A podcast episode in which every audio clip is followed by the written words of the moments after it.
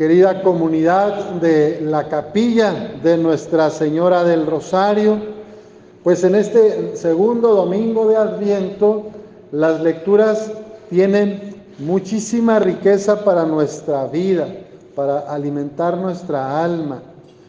La primera lectura que escuchamos de Isaías nos dice que brotará el renuevo, un retoño del tronco de Jesé, un vástago florecerá de su raíz.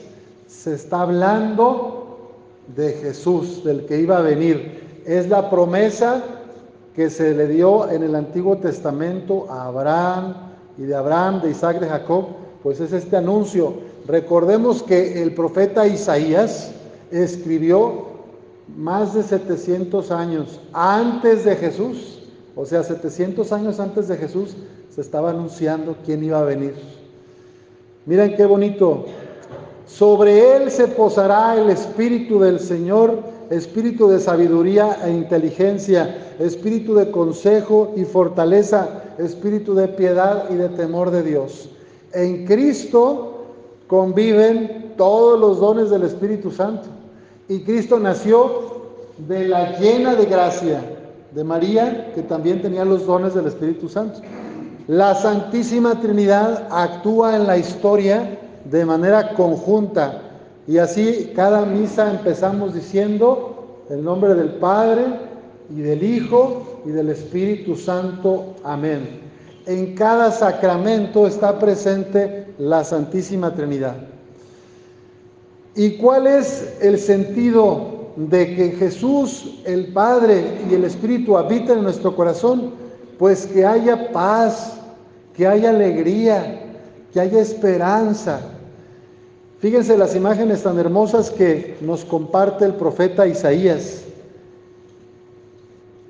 Va a vivir el lobo con el cordero. La pantera se echará con el cabrito el novillo y el león comerán juntos y un muchachito los apacentará. La vaca pastará con la osa y sus crías vivirán juntas. El león comerá paja con el buey, bien sabrosa, bien a gusto. Yo no sé si a los leones les guste la paja, ¿verdad? Pero los bueyes sí, ¿verdad? Oigan, son imágenes, ¿verdad? De cómo es el sueño del reino de Dios que no se la pasen, porque ¿qué es lo que pasa en realidad si pones a un león y a un ovillo, a un león y a un becerro? ¿Qué pasa? El león se come. Pues sí, ¿verdad? Entonces, y a veces, ¿qué nos pasa a nosotros? Nosotros andamos comiendo prójimo. Ay, esta vecina. Ay, aquel de enfrente. Ay, mi marido. Y entonces comemos prójimo. Entonces, la invitación del reino de Dios es no te comas a tu prójimo, vive y convive con él en santa paz. Ámala como es, ámalo como es, hazlo que crezca, que sea persona. Una imagen también que pone aquí es, el niño jugará sobre el agujero de la víbora, la criatura meterá la mano en el escondrijo de la serpiente.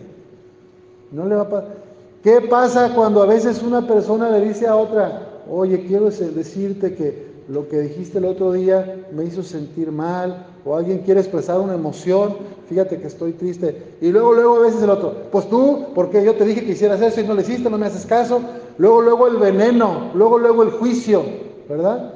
Cuando alguien quiere expresarse, desahogarse con un, un hermano, con su hermana, su mamá, su esposa o esposo, y a veces en vez de recibirlo, de acogerlo, luego, luego nos viene la crítica, el juicio. Yo te dije, te lo dije. Y entonces, fijan? Entonces, ese no es el proyecto de Dios.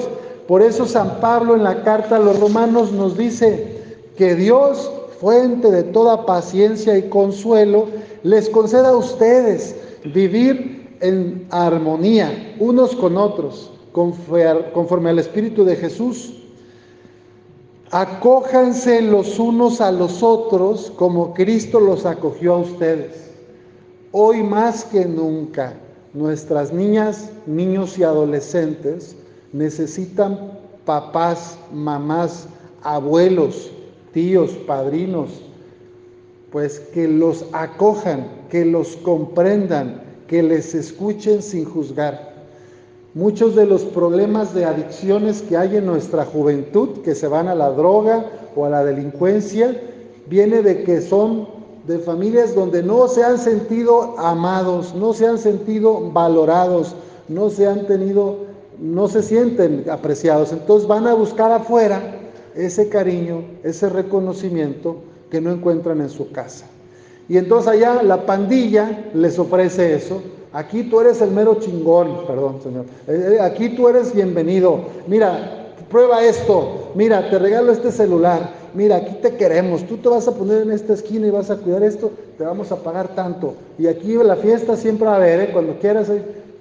Y en su casa no lo bajan de tonto, menso, tarugo, no sirves para nada. Pues ¿dónde va a querer estar ese adolescente?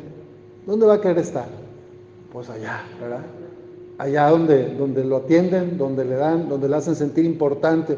Si hablamos de señoritas, de adolescentes y mujeres, pues igual, en la casa la fastidian, la cansan, le dicen que no sirve, que no sirve para nada, le bajan la autoestima. Y allá afuera, un enamorado le dice, mi amor, mi vida, mi cielo, tú eres la luz de mis ojos, vente para acá, yo te voy a creer. Y aquel, pues ahí ya tiene como tres o cuatro eh, muchachas al mismo tiempo y ya embarazó a una o a la otra. Y, entonces se fija, ¿dónde va a querer estar la muchacha? Pues el que le diga bonitas cosas. El papá todo el tiempo la exige, la regaña, la mamá la reprende, la castiga. Pues ¿qué va a hacer yo en cuanto tenga 18? Me largo de la casa. Y algunas desde antes se van. Aunque viven ahí, duermen ahí, pero en realidad su corazón está afuera. Porque en su familia no están recibiendo la nutrición, del amor de Dios, del afecto. Qué importante escuchar esta palabra de Dios de esperanza. San Juan el Bautista nos dice a todos nosotros, padres, sacerdotes, mamás, papás, a todos los adultos nos dice, conviértanse, conviértanse a Dios, dejen que su corazón se transforme en un corazón de carne y no en un corazón de piedra. Juan el Bautista nos dice, preparen el camino del Señor, enderecen sus senderos. Algo que nos dice este gran profeta San Juan el Bautista es que no basta vivir de apariencias, porque a veces podemos pensar que porque voy a misa, porque me confieso o porque vine a la fiesta de la Señora del Rosario, o rezo la divina la coronilla de la divina misericordia, puedo creer que con eso ya me salvo, que Dios ya me va a salvar, porque yo cumplo. El amor de Dios es gratuito, no es por nuestros méritos, no es por nuestros merecimientos. Y San Juan Bautista es muy duro con los fariseos y los saduceos que fueron también al Jordán a bautizarse, porque ellos nada más vivían de lo exterior, de ropas bonitas, muy limpios, muy perfumados, y, decían, yo siempre rezo, yo siempre voy al templo, yo doy la ofrenda. Entonces pensaban que se ganaban el amor de Dios a base de acciones exteriores, cuando lo importante es lo que hay dentro. Por eso Jesús, eh, digo, por eso Juan el Bautista les dice así, fíjense qué duro les dice, cuando los ve formados ahí para bautizarse, les dice, ustedes, raso de víboras, ¿Quién les ha dicho que pueden escapar del castigo que les aguarda? Hagan ver con obra su conversión. Y no se hagan ilusiones pensando que tienen por padre Abraham, o sea, pensando que se van a salvar. Porque a veces yo puedo caer en esa tentación de decir, yo rezo mucho, yo hago el rosario, yo visito a algún enfermo y decir, ya, ya me salvé, porque Dios me tiene que salvar porque yo hago todo esto, ¿no? Pues lo importante es pedir humildad. El color morado es el color que nos invita a reconocer nuestros pecados.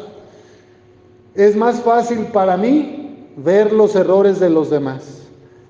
El error y los pecados de mi pareja, el error y los pecados de mis hijos, el error y, los pecados de los padres. Es más fácil ver los pecados de los vecinos o del gobierno o de la iglesia, que ver mis propios pecados, mi propio. En este adviento pidamos al Señor la gracia de reconocer cuáles son mis pecados, cuáles son las formas en que yo lastimo a los demás, en que yo me daño a mí mismo, cómo me relaciono con otros. Y pidamos al Señor también que nos ayude a estar más cerca del corazón de Jesús. Jesús nos bautiza con el fuego de su amor, que es el Espíritu Santo. Que nos dejemos transformar en este desierto del Adviento. Desierto significa, bíblicamente, significa hacer silencio, tener un tiempo de retiro, bajarle un poquito al volumen de la tele, de la grabadora, del Facebook, bajarle a los ruidos y empezar a subir el volumen de la voz de Dios que me habla en el corazón. Escuchar a Dios en este tiempo para que yo pueda ser cada vez mejor persona, que nos podamos llevar esta tarea, esta pregunta. ¿Qué maneras de pensar y de actuar deberíamos cambiar para convertirnos a Dios. Pidamos pues la gracia de escuchar la voz de Dios y dejarnos transformar por su amor, por su luz, por su verdad, para ser felices, haciendo felices a los demás. Que así sea.